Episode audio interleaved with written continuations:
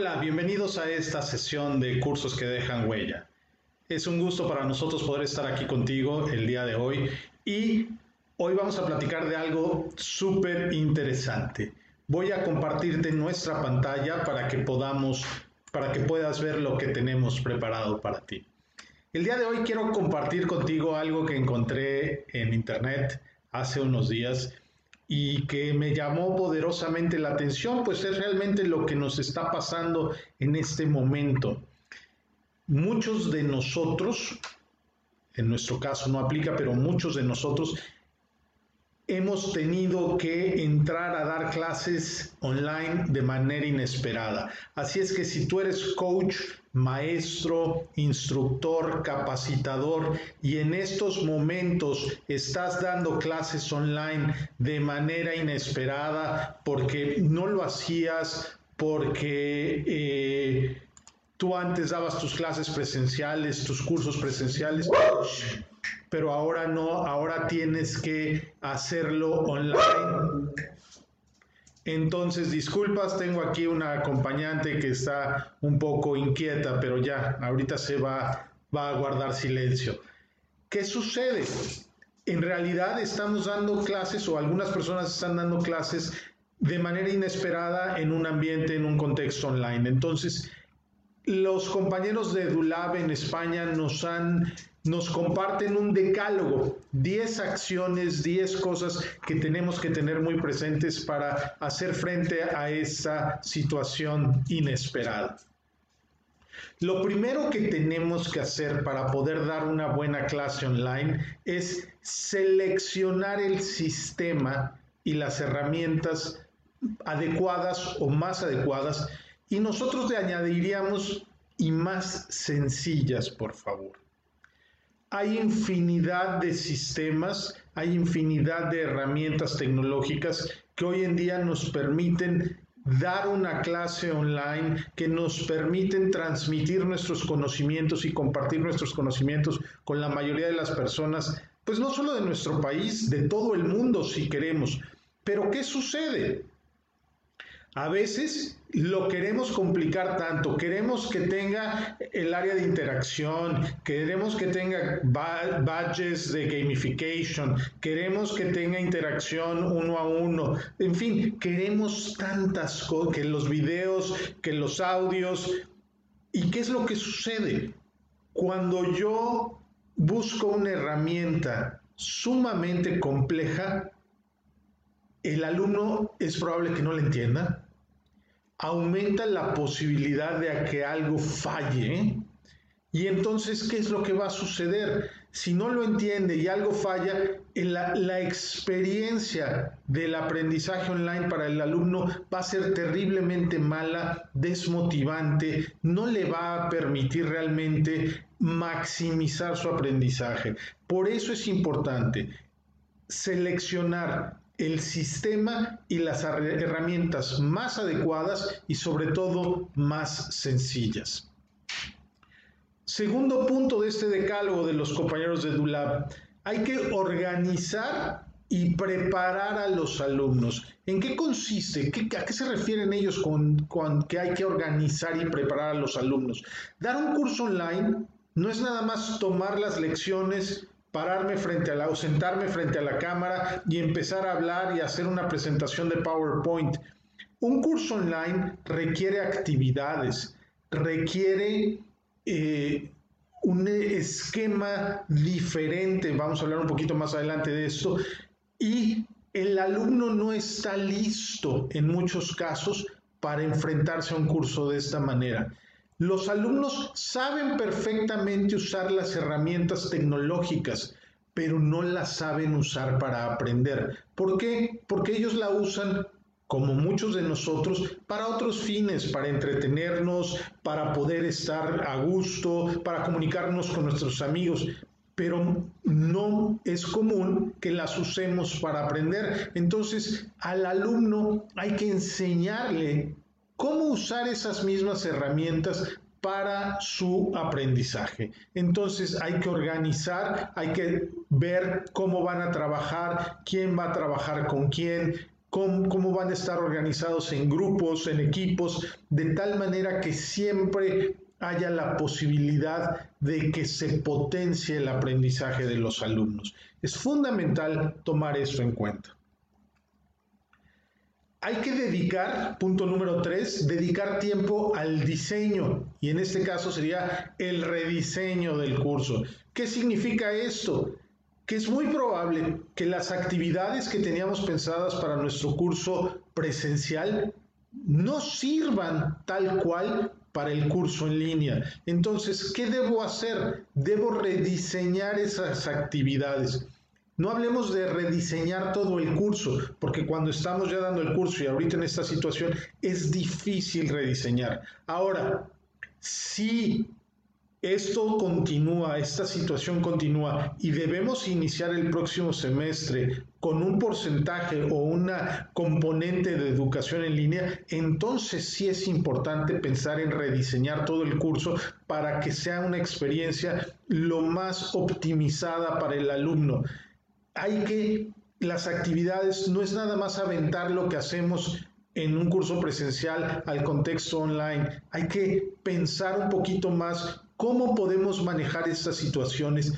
¿Qué hay de positivo en el, en el contexto online o virtual que podamos aprovechar para que nuestros alumnos aprendan más y mejor? Y esto pues va junto con el, el, punto anterior, el punto número cuatro, es hay que elaborar un listado o un conjunto de actividades para los alumnos con fechas muy bien definidas, con participantes, con responsabilidades. Y este conjunto de actividades debe de estar disponible siempre en la plataforma o sistema que hayamos elegido para el alumno.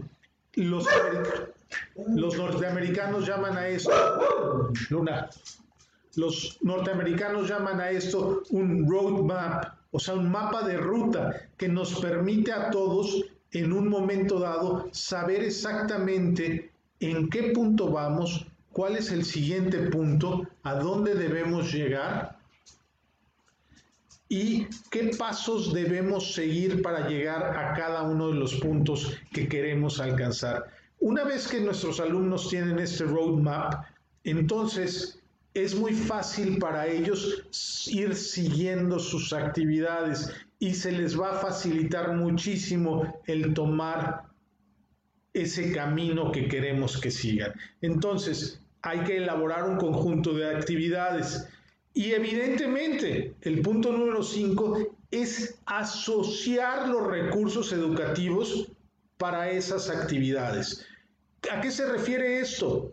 Si en la actividad yo requiero que el alumno trabaje con bloques Lego o con ciertas figuras o con un video que está en línea, tengo que asegurarme que el alumno tenga los materiales y los recursos educativos necesarios para llevar a cabo la actividad. Pienso, por ejemplo, en los maestros de primaria o preescolar, cuando hacen el experimento de la semillita en el vasito con algodón húmedo para que vean cómo germina la plantita. ¿Qué es lo que sucede? Debo asegurarme que en casa hay un frasquito, un vasito, algodón, la semilla, etcétera, que son cosas que prácticamente en todas las casas hay. Entonces, esa actividad, ahí están los recursos, debemos de tener. Ahora, si yo quiero que vean un video, por ejemplo, cuando estamos en una situación presencial, lo que hacemos es, yo como maestro llevo el video a la clase. Sin embargo, en una situación, en un contexto online o virtual, ¿qué es lo que va a pasar? Yo tengo que tener el enlace o la liga en mi plataforma para que el alumno no diga que no encontró el video, no lo pude ver, es que no supe dónde buscarlo. Ahí está, eso se llama asociar los recursos educativos a las actividades. Punto número 6. Así como hacemos actividades interactivas en un entorno del salón de clases, debemos programar y crear y diseñar actividades interactivas en el entorno virtual, de tal manera que muchos pues, nuestros alumnos puedan interactuar entre ellos para poder realmente que no se sientan solos. ¿Por qué? Porque esa es una de las grandes quejas de la educación online o de la educación virtual, que hay, se sienten solos los alumnos que están trabajando de manera aislada. Si diseñamos actividades interactivas, esto se elimina por completo. De hecho, es muy probable que tú ya conozcas Zoom, que es una de las plataformas que más auge han tenido en este momento, tiene la posibilidad de dividir a nuestros alumnos en pequeños grupos, ponerlos a trabajar, asignarles tareas y que ellos trabajen y después se vuelvan a unir a la plenaria y reporten sus resultados. Entonces es importante conocer todas estas herramientas para que yo pueda diseñar y programar actividades interactivas en el entorno virtual u online. Híjole, este es uno de los puntos más álgidos que hay, no solo en la educación online, sino también en todo el contexto educativo. El punto número 7 de este decálogo es, debemos explicarle claramente al alumno el modelo de evaluación. Es decir, cómo vamos a evaluar su desempeño a lo largo de nuestro curso en este nuevo contexto virtual. Leí hace poco que algunas escuelas en algunos países le dieron al alumno la opción de elegir entre un aprobado si no, si sentían que todo el modelo era demasiado difícil para ellos en este momento y tenían su nota de aprobado sin afectar su calificación, su promedio general. Entonces es muy importante que podamos asignar este tipo de situaciones, que expliquemos claramente cómo vamos a evaluar, cuánto va a contar cada una de estas actividades, qué va a ser más importante, qué tiene más peso, de tal manera que el alumno no se sienta sorprendido al final del curso de por qué sacó esa nota. Entonces es muy importante que lo consideremos.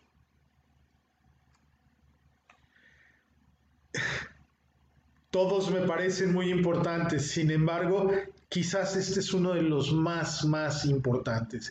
El punto número 8 es generar un sistema de apoyo social, es decir, que el alumno en ningún momento se sienta solo.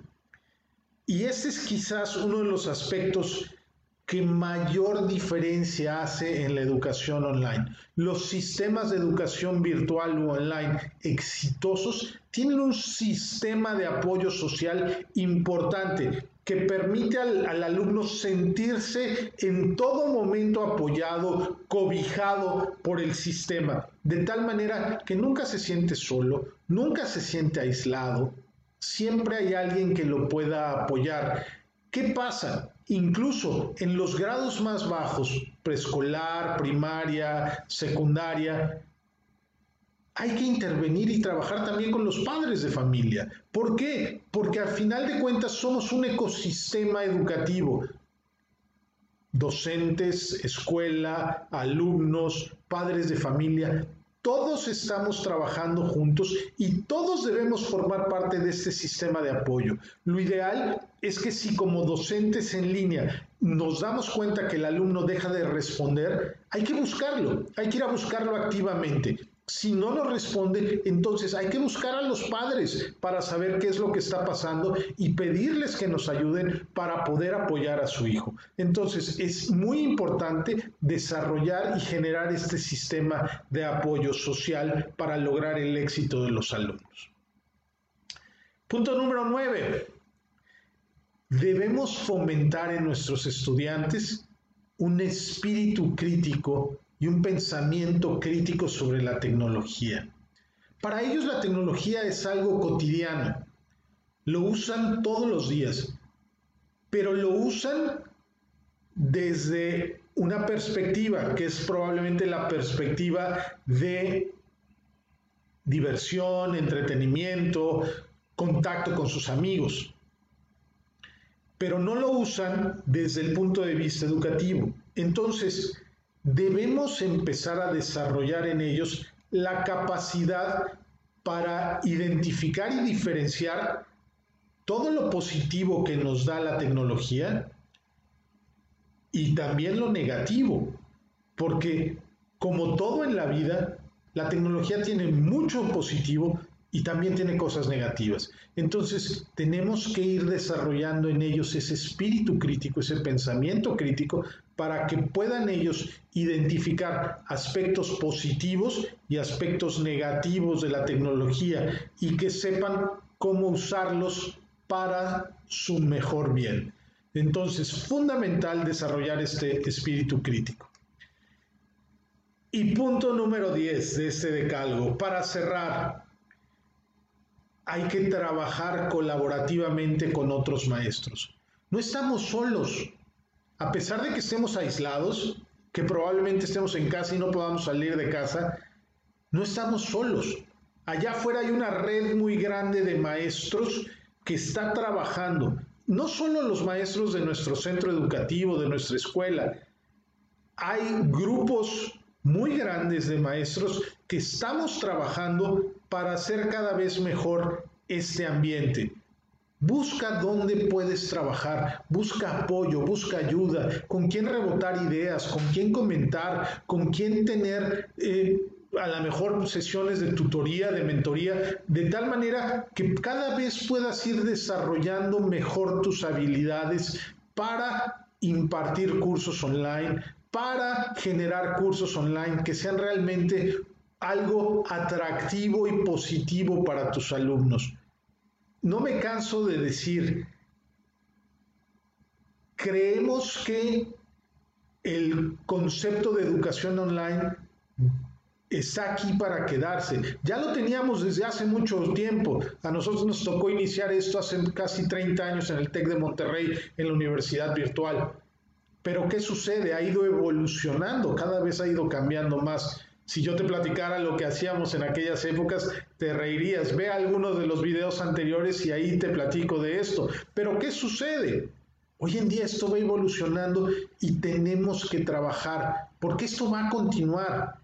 Querramos o no, es muy probable que esta situación se mantenga, que haya un componente online de nuestros cursos y es importante que aprendamos a manejarlo cada vez más.